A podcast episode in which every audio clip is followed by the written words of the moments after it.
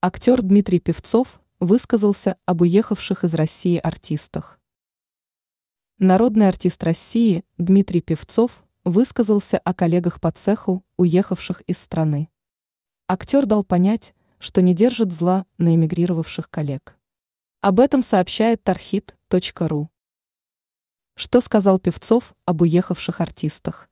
27 июня актер организовал творческую встречу в преддверии своего 60-летнего юбилея.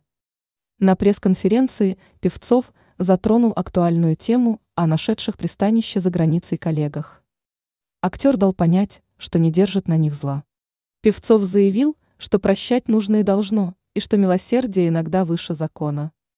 Но вот что у них внутри, и с чем они могут вернуться, отметил он. По мнению Певцова, уехавшим артистам следовало бы искренне покаяться. Не будет им покоя и не будет им радости, если не будет их искреннего покаяния, добавил артист.